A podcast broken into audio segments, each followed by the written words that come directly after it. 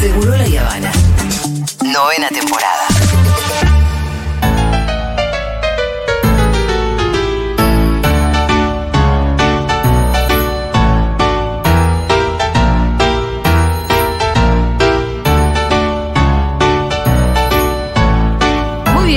Contreras ya en Seguro La Habana. Hola Aldi, ¿cómo estás? ¿Cómo están? Hoy no me preguntaron nada, estaban muy ocupados No, charlando de fútbol. Están charlando de fútbol. Y por eso nos primores nuestras niñas y no tiene ningún tipo Y de. yo estoy pasando por un buen momento con Rita. Está muy bien. No tengo consulta alguna. Me parece está muy bien. Está en una, está en una de em, hacer una especie de zapping de lo que quiere hacer y parecería que está probando y va hasta dónde vas. En el sentido de, ahora quiero ir allá, quiero ir a comprar plastilina, ahora quiero ir a la plaza, eh, quiero. Y, y te tiene de acá para allá. y a veces cuando estás disponible decís, bueno, vamos a hacer lo que él tenga ganas. Pero eh, hay momentos de decir, che, ¿lo estás haciendo porque tenés ganas o porque te divierte verme responder de esta manera? Las dos cosas. Sí, ¿no? Las dos cosas. Y sí, mira cómo lo domino, dice por dentro. Sí, Y cuando, no, y cuando hay una cuestión donde decís, no, mira, ahora tenemos que ir a casa, bueno, un poco se pone. Y se pudre todo. Igual lo estoy manejando muy bien, creo que últimamente eh, me preocupa menos si, si se arrastra un poquito por la calle. Bueno, está muy bien. Está muy bien. Sos un Porque gran al toque, padre. le- al toque A cambia. Le pinta mucho tirarse al piso, ¿no? Sí, se tira al piso y de repente pasa el tren y dice, ¡el tren! Y sale corriendo feliz. Sí. ¿Cómo hace para estar así un Neymar? no voy a decir Neymar ahora. Bueno, muy bien. Hoy vamos a hablar de un tema eh, muy interesante, espeluznante. Es- Espeluznante. Espeluznante, casi te diría, que es la última campaña de Balenciaga, que es una marca de ropa como muy Carísima. Es la que le cara. gusta a Santi Maratea. Es la que La, usa. la que canta Cam- eh, Camilo, ¿no? La canción. Valenciaga, Gucci, Prada, exactamente. Bueno, la usó y Tini yo de en eso no el tengo show. nada. La Así. usó Tini en el show con Chris Martin eh, ahí con Ajá. coso. Kim Kardashian, una de las caras de Valenciaga. Totalmente. Eh, a mí me chupa so- un soberano Sí, no. huevo, la verdad. Me parece obsceno pagar ese, ese, ese dinero por una camisa, por una Eh, yo lo dije, deberían ponerle unos impuestos como. Sí, muy, muy. Sí, muy incrementales a la ropa de, de tan cara. De lujo. Sí, Sí, Es de lujo. lujísimo. Sí. Para mí la banquita todos. Mira, yo te voy a decir, esta es mi teoría, a mí no me den bola. Cuando vos caminás en una de esas calles sección tirando del bombas, mundo, esa. Me encanta. en donde están Gucci, Prada, Balenciaga, Todos corruptos. eh, bueno, entras a los boliches Sí, y no hay nunca nadie. Ajá. Eh. Entonces, ¿cómo hacen? sí. ¿Cuánto sale una Es malla muy enteriza? extraño. No, no. No, lo digo ganancia, una malla enteriza, ¿cuánto sale? Hoy en día. ¿Cuánto puede salir? En, Sí. eh, no te digo una Avellaneda, te digo en- ¿15 lucas? ¿12 Sí, lucas? No decir. 12 y entre 15. 10 y 15. entre 10 y 15 Toda lucas. mi Bueno, ropa es usada, Acá que no estoy viendo sé. una malla enteriza de Balenciaga que usó Wanda Nara, Sí. Oh, pero que sale Wanda. tre- 3.500 dólares. No, no porque no usó Bueno, Wanda. es una malla, la puta que te parió. No, ¿Cómo le vas a cobrar 3 mil dólares? ¿Cómo vas a pagar 3 mil Por dólares? eso, 3.500 dólares es más de un millón de pesos Eso hoy. se llama lavado de activos. Entonces, che, sí, estoy con vos. poste una malla Estoy de un millón de pesos, yo creo que debería tener No hay ninguna eh, coherencia. 900 mil más de impuestos. Sí. Claro. O sea, si tenés un palo, Pa- un millón de pesos. Comprar una malla, para. Bueno, pagar el doble en impuestos y que esos impuestos vayan Bueno, a vestir gente que no tiene recursos. Pero Digo, este no, sé. es el tema de hoy, aunque otro día si quieren podemos profundizar en la industria de la, de la alta costura.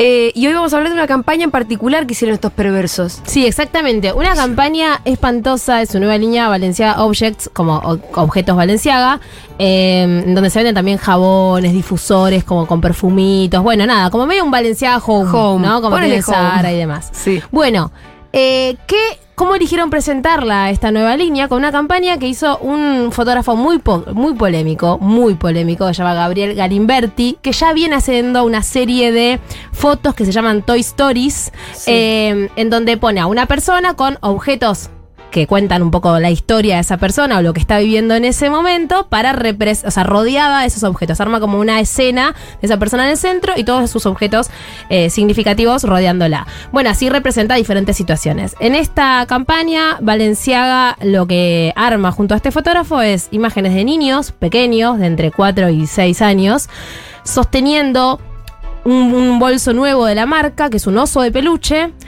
con arneses del tipo sadomasoquistas, ¿no? Arneses, BDSM. pelotas en la boca. BDSM, ¿Querés que te vaya exactamente. Ah, y Entonces, elementos como de adultes. un montón de elementos adultos. Alcohol. Ah, la mierda. eh, también hay, en, en alguna de esas fotos hay eh, como uno de estos látigos, digamos, como correa de perro con forma de látigo. Bueno, todo haciendo una clara referencia a. Al sadomasoquismo. Exactamente, con niños, ¿no? Pequeñitos Sí, sosteniendo perversión. esos, esos muñecos. Bueno, obviamente que esto estuvo unos minutos publicado en las cuentas oficiales de Valenciaga, de Demna, que es el director creativo y demás, y otros. Salieron todos a matarlos. Pará, eh, ¿ya dijiste que incluía niñas con golpes maquillados sosteniendo estos Eh, peluches? es ¿O que en realidad las niñas, digamos, la campaña esta que yo estoy comentando, Sí. tenía niñas sosteniendo estos peluches y rodeada de objetos eh, que a- muchos hacían alusión al sadomasoquismo. Pero también se empieza a encontrar que en las campañas muy pegaditas a, a esta última que salió, aparecían mujeres muy jóvenes, ¿no? Que podrían ser menores de edad o no, probablemente no lo sean, pero parecen golpeadas sosteniendo algunos de estos elementos, ¿no? Maquilladas como golpeadas. Como de piña colada. Exactamente. Pero- Eh, entonces, bueno, Valenciaga que dice, bueno, no, yo no tuve nada que ver, fue el fotógrafo. Como si una marca como Bueno, Valenciaga, no. alguien la agarra al Instagram y le sube las cosas, ¿no? Digamos, esto pasó por millones de filtros, millones de filtros. Digo, hubo un director creativo, una persona que dijo, dale, hagámoslo, alguien que armó la escena, alguien que iluminó. Bueno, ok, Mapadre llevando a sus hijos. digo, es un montón. Exactamente. Entonces, más allá de- del horror que nos puede causar la campaña y que toda persona va a coincidir en que es, es un espanto, eh, de lo que a mí me gustaría charlar hoy es de cuestiones que tienen que ver con, obviamente, cosas que hemos hablado en esta columna. Primero con el lugar que le damos a niños y a niñas en la sociedad, que a mí me hace acordar mucho cuando empezamos a abrir los ojos con cuestiones como cómo nos representaban a las mujeres en las cosas de moda, que era como, che, estamos siempre tiradas, medio echadas, medio desgarbadas, medio como objetos, ¿no? Mostrando una campera anémicas, tal cual, o directamente mostrando el culo para mostrar un reloj. Bueno, y acá, si bien esto es un extremo, no son todas las campañas de, de, digamos, de ropa de niños así, sí es cierto que es como, es un extremo que se hace porque en algún punto hay algo permitido de esto, ¿no? Es como, bueno, dale, hagámoslo, es divertido, es un niño en el centro, cositas de sadomasoquismo. Entonces, ¿Te se- parece? Sí, recontra, recontra. Pero si se fueron completamente cancelados, se armó un quilombo. ahí, Juli. Y también hay medio como un guiño. No nos olvidemos que hay toda una, toda una estructura que sostiene ¿no? la pedofilia eh, en la gente de mucho, muchísimo dinero.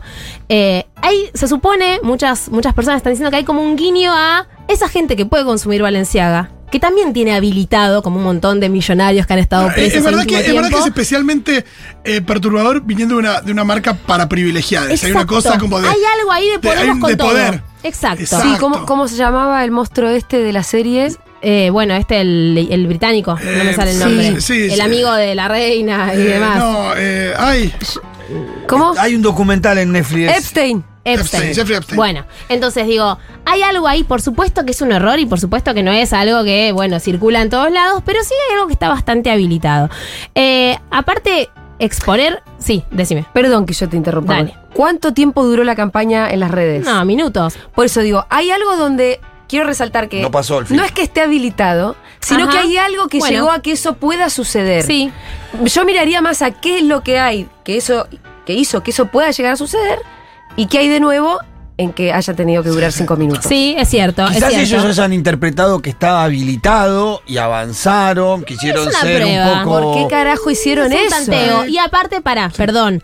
Hay, cuando se empieza a hacer un research en campañas anteriores, encuentran una muy reciente de Adidas con Valenciaga, con una nueva cartera que sacaron, donde estaba la cartera en una mesa llena de papeles, y en el papel en el que está apoyada esa cartera, si se le hace zoom, ni siquiera un zoom muy, muy especial, ¿eh? así con el teléfono, se puede ver un pedazo de un fallo de la Corte de Estados Unidos muy polémico, en donde se discutía así las imágenes de eh, pornografía infantil simuladas, es decir, con dibujos o videojuegos, si eran, si tenían que ser censuradas, porque en realidad era algo como libertad de expresión. Ah, eso te iba a preguntar, eso te iba a preguntar qué opinabas, eh, porque hay una discusión respecto de, bueno, ¿qué pasa si eso es ilustrado y no llevaron un niño y, lo, y lo hicieron hacer eso? ¿no? Exactamente. Yo a veces lo pienso con el cine, digo, hay escenas donde eh, las niñas eh, lloran, son maltratadas, donde pasan cosas, donde decís, ¿cómo haces para...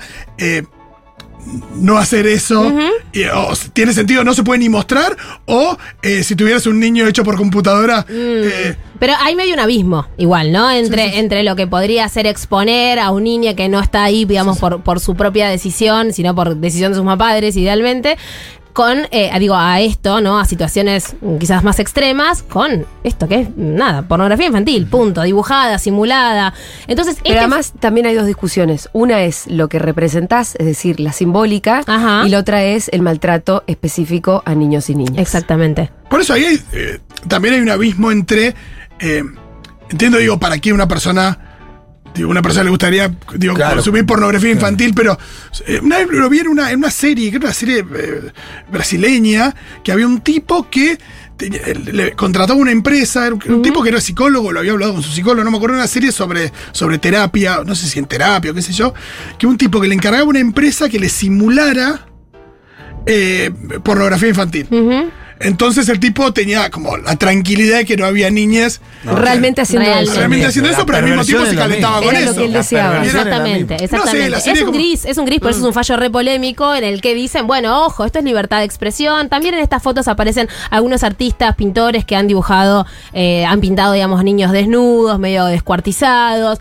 En estas imágenes de Valenciaga, digo, eh, aparecen referencias a todas estas cosas. Sí. Entonces, Hay Pasa un que nos dispara sentido mil cosas, muy ¿no? fuerte Y- en la reivindicación de esto, parece. Hay algo ahí que a mí me preocupa. O sea, todavía no puedo Sí, porque lo que vos decís- qué es, pero yo siento que hay algo más grande todavía, más que, uy, qué zarpado. Porque ¿Sí? que pongan un fallo de, una, de, la- de una- de un fallo de la Suprema No. Corte en una foto que vos tengas que es muy perverso, ¿no? No, Muy- y hay una cosa, me parece que, que- que lo dijimos hace un ratito, pero para mí es fundamental esto de. Es una marca poderosa hecha para gente poderosa. Exactamente. Gente que hace lo que se le canta. todo. Sí. Hay otra polémica, Otra foto de una mujer sentada en su escritorio, eh, donde en el escritorio hay un libro de Michael Borman, Sí, este, que es Fire Sun. from the Sun, el cual presenta pinturas de niños desnudos en actitudes siniestras. Y después hay otra de esa misma campaña donde Sí. está esta mujer con un hombre mirando para adelante, en un, como también en un escritorio, en una oficina, y se ve de fondo bastante central un eh, como un certificado, como un diploma a una persona que cuando googleas el nombre de esa persona es un tipo que estuvo preso por abusar de su nieta desde los 4 hasta los 16 años. Está eh, como en un diploma. Esta es su nombre. Entonces, exactamente, su nombre. Nombre, un diploma. Nombre, eh, digo, segundo nombre y apellido, digo, por si te quedan dudas, ¿no? Entonces, digo, hay algo ahí que ni siquiera es que la, la empresa salió a decir, no, lo que estamos diciendo es todo lo contrario. No, no, miren cómo-". No, no, no, bueno, perdón, discúlpenme. Obviamente se lavaron las manos, el fotógrafo dijo, a mí me dijeron solamente a qué fotografiar y la empresa dijo, el fotógrafo hizo todo, ¿no? Eh, pero bueno, más allá de la polémica, esto que igual lo quería traer, me parece importante repasar algunas cositas que hemos hablado en esta columna, pero para mí nunca está de más, que son aquellas cosas que podemos hacer desde casa para en algún punto prevenir o dar herramientas para el posible abuso sexual en la infancia, ¿sí? Eh, datos. El último que tenemos de UNICEF del 2017 en el país es que uno de cada cinco, una de cada cinco niñas es abusada y uno de cada 13 niños es abusado sexualmente. Una de cada cinco. O sea, es tremendo. Tremendo. Esto es Agarra con 2017. un aula y hay cuatro. Exactamente. Y que es algo que también hemos hablado acá, una vez que también se generó una polémica, eh, que la mayoría de esos casos se dan en, eh, claro, con personas de mucha confianza. ¿Y por qué vengo a hacer referencia a esto especialmente, más allá de que sea importante saberlo? Porque las herramientas que tenemos que dar, voy a decir algo muy feo, como mamá de dos niñas, eh, es- es- para mí también es muy doloroso, no, no nos hacen que podamos prevenir, digamos, esta situación. Estas situaciones suceden, ¿no? Digo, uno puede tener herramientas para evitar, ¿no? Como eh, bajar la posibilidad de estar expuesta a esas situaciones. Sí. Pero estas cosas te pasan. Es como que alguien salgas a la calle y aunque respetes el semáforo, venga una moto y te pase por encima. Estas cosas pueden pasar. Entonces, dar herramientas desde que nacen para que estos niños puedan estar alertas y comunicarnos a tiempo para que esto no se no se no, no continúe en el tiempo. Bueno, empiezo por algunas ya las habrán escuchado muchas veces, pero me parece importante repetirlas. Primero, nunca eh, dar por sentado que es demasiado temprano para ocuparnos de estos temas. No por tener bebés, eh, ah, bueno, cuando sea más grande, cuando empiece a preguntar, cuando ya tenga amiguitos que le cuenten cosas ahí, me empiezo a ocupar. No, desde el momento cero. ¿Cómo?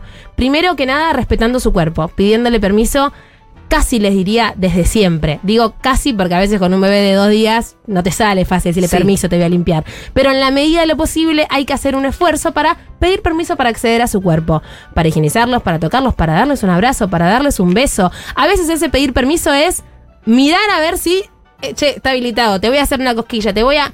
Sé que es muy es mucho lo que estoy diciendo. y Rita no se... baña nunca más, te digo. ¿eh?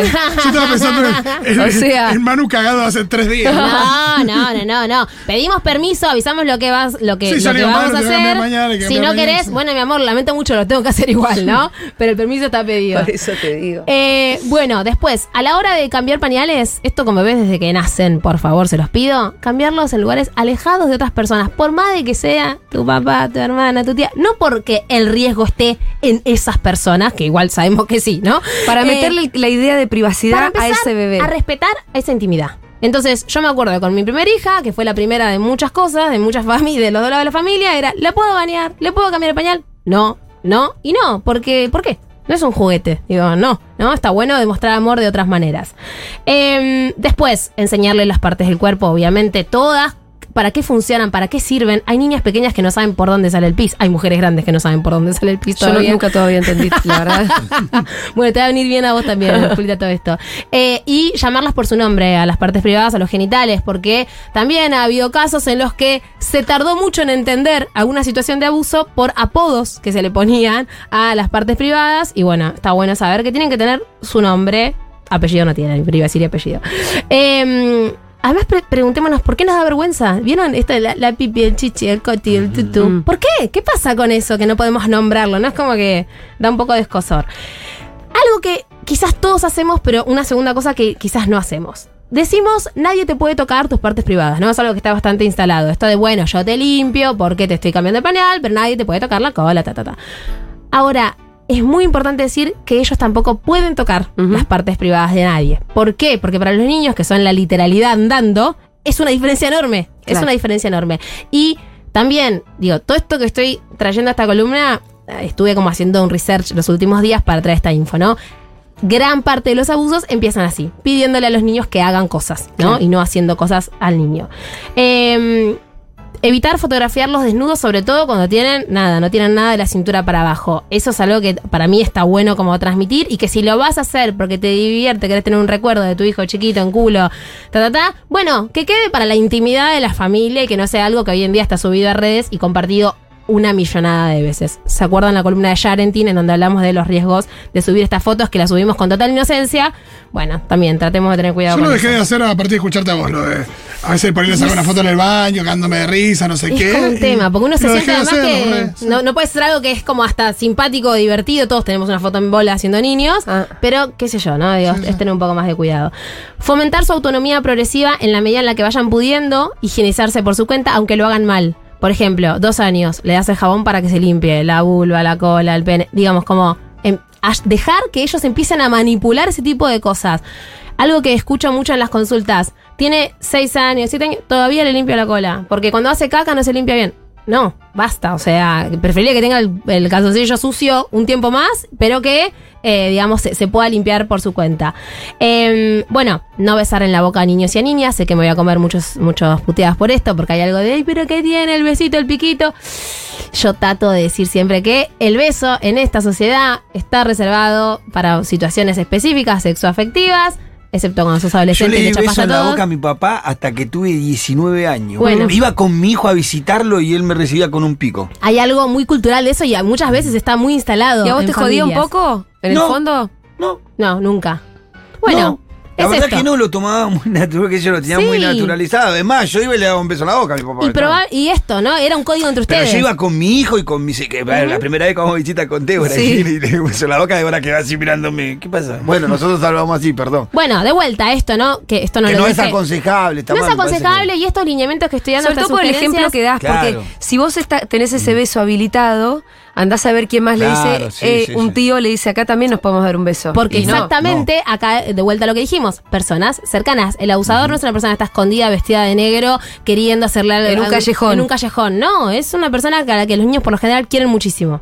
Eh, después, otra que mi hermana siempre la dice en la zona tal, no tener relaciones sexuales si se comparte el habitación, en la misma habitación que se comparte con niños, niñas o obviamente en el mismo colchón tampoco, aunque estén dormidos. Sí, obviamente, si no están en la habitación sí, no hay ningún problema. Eh, pero esto de es muy chiquito, no se da cuenta, no pasa nada. Bueno, cuando la vez que vos dijiste, me acuerdo que yo te pregunté, che, clases populares, de pronto se comparte más. Vos dijiste, bueno, componer una tela, una sábana, un biombo. Irte al baño. Inventar algo para en lo posible. Exactamente. Separarlos de la escena, con lo que se tenga. Si se tiene, obviamente, la posibilidad de irse a otro cuarto, otro espacio, sea el baño, la cocina, genial, maravilloso. Si no se puede, tela, biombo, lo que sea, que empiece a marcar esa separación. Y para niños ya un poquito más grandes, por último, siempre, bueno, educación emocional, obvio, hablar de cómo nos sentimos, que puedan expresar cómo están, eso va, va, va a permitir que nos puedan contar si algo les preocupa, les da miedo. Y en relación a esto, por último, los secretos. Hay, como dice la canción de Quantiquet, Quanticuen- Canticuénticos, eh, hay secreto. secretos que hacen mal, digamos, hay secretos que te ponen triste, que te enojan, que te ponen nervioso, esos secretos no hay que guardarlos, me los tenés que contar. Entonces, hacer esta diferencia de una cosa es un secreto jugando con una amiga o amigo y otra cosa es un secreto que te pone triste o te da miedo. Y habilitar el diálogo, obviamente. Es increíble como esa canción eh, ayuda a detectar casos. Así, sí, sí, es sí. increíble. Eh, ¿Hay mensajes acaso? Y bueno, y con Valenciaga podemos volver un poco. Sí, obviamente. Esos locos de mierda. Es un horror, es un horror la campaña toda. Es un espanto. Eh, pero ahí hay que. Hay que indagar que hay ahí atrás, ¿eh? Sí, acá dice Milagros, ojo, cine y publicidad no me parece lo mismo, uno tiene un objetivo artístico y comercial y el otro solo comercial, no digo que eso permita que todo en el cine eh, se pueda No, hacer, pero hay que además en cuenta. también hay que saber que no es que hay temas de los que no se puede hablar, No. cosas que no se puede mostrar, es el cómo. Sí, sí, total. Si vos contás una historia de un abuso infantil como si eso estuviera bien, entonces hay un problema. Si vos contás una historia de un abuso infantil como algo perverso, y bueno, estás contando algo que sucede Ajá. Sí, al, mi- al mismo tiempo y es... de lo que hay que hablar. Al mismo tiempo es, eh, si usas un niño para hacer esa historia, para filmarlo, Bueno, ¿cómo llevas adelante esa...? Digo, hay protocolos y demás, pero bueno, hay, también hay directores y directoras que lo manejan de manera diferente. Sí, de qué manera cuidás a esa infancia, digamos, que estás usando para contar esa historia. Sí, pero es un gris. El arte, obviamente, en ese sentido, es un gris. Este Fire from the Sun, esta, esta serie de cuadros que hizo este Sí. pintor que vos mencionaste antes. Y sí, es, es, son re un gris. Digo, están expuestos en museos de- muy importantes en todo el mundo. Pero de esto tenés to- todos una serie de niños desnudos y bueno, hay algo ahí que mínimamente nos Pareciera puede que- generar como un ruidito. pareciera que en la campaña de Valenciaga hay una especie de eh, statement, me sale decir cuál es la palabra. Sí, declaración de Sí, principio, sí. declaración. Sí. Oh, Una postura. bueno, claro, dicen- ¿Por qué repetís y repetís en una foto y otra algo en un mismo sentido? Exacto. ¿Qué, está- sí, claro. ¿Cuál, ¿Qué- es el, cuál cuál es es el el mensaje, mensaje? que Claro, está ahí sí. atrás? Por eso digo, para mí hay algo. ¿Con qué necesidad? Que no, no, no, no le entiendo la lógica. ¿A quién le están guiñando, entendés? ¿Qué quisiste? ¿Generar polémica, un debate? eh, puede ¿Quisiste ser eso también. ¿Qué sé yo? No entiendo. Trato de buscar una explicación coherente para una empresa que se está jugando su prestigio en un punto también, ¿no? Porque esto puede terminar en una cancelación si no lo manejas bien. Sí. Para mí ellos sabían que lo iban a tener que borrar y lo hicieron para provocar, dicen acá en esa Sí, línea. hay gente que dice que tienen todo, tenían todo armado, incluso las- el pedido de disculpas. Como que ya estaba todo seteado. La campaña no duró cinco minutos, están hablando, hablando de ella precisamente, hizo, es parte de una campaña. Ya dijeron Valenciaga 30 veces. Como es que verdad. esto es parte de la Ah, campaña. claro. Sí, sí, es probable. Bueno, y Valenciaga viene hace tiempo haciendo campañas polémicas, ¿no? Fue, hace poco hicieron eh, una, un bolso que parecía una bolsa de basura, las zapatillas, eh, no sé cuántos miles de euros, que eran estaban todas rotas y destruidas. no, no me parece, pero inmoral en tantos niveles. Un espanto. Inmoral y peligroso. Sí. Horrendo. Cancel Valenciaga. Sí, lo de las zapatillas es raro, ¿no? Las zapatillas todas destrozadas, como queriéndole mostrar a la sociedad, yo les puedo vender lo que yo quiero es al como precio que yo quiero. ¿Vieron Zulander cuando, cuando hacen como eh, la parte esta de. ¿Cómo se llama? El, marginal, tipo toda, toda la ropa así, más cool y más cara, es la ropa que imita. No, es terrible. Pero hasta ahí ponele que es una polémica que es hasta es divertida. Che, mirá cómo te compras una bolsa que parece una bolsa de basura por dos mil euros. Yo te la vendo. Uy, yo te la vendo, vos te la compras igual. Hasta, hasta ahí me Claro. caía gracioso. La verdad que hasta ahí, mirá, si quieren, eh, si Mirá quieren, las zapatillas chapelota que te vendo a 3 mil dólares. Exacto. No, porque después con la plata esa si se quieren compra. estafar ricos estúpidos, Siempre nos vamos a reír van a de contar eso. conmigo. Pero no es que la plata, no son Robin Hood tampoco, no es que la plata vos No. decís, bueno, la ponen No, tampoco. en, el, No, no. en el molino nuevo para. En eso tenés razón, Rolito. Gracias, Aldana.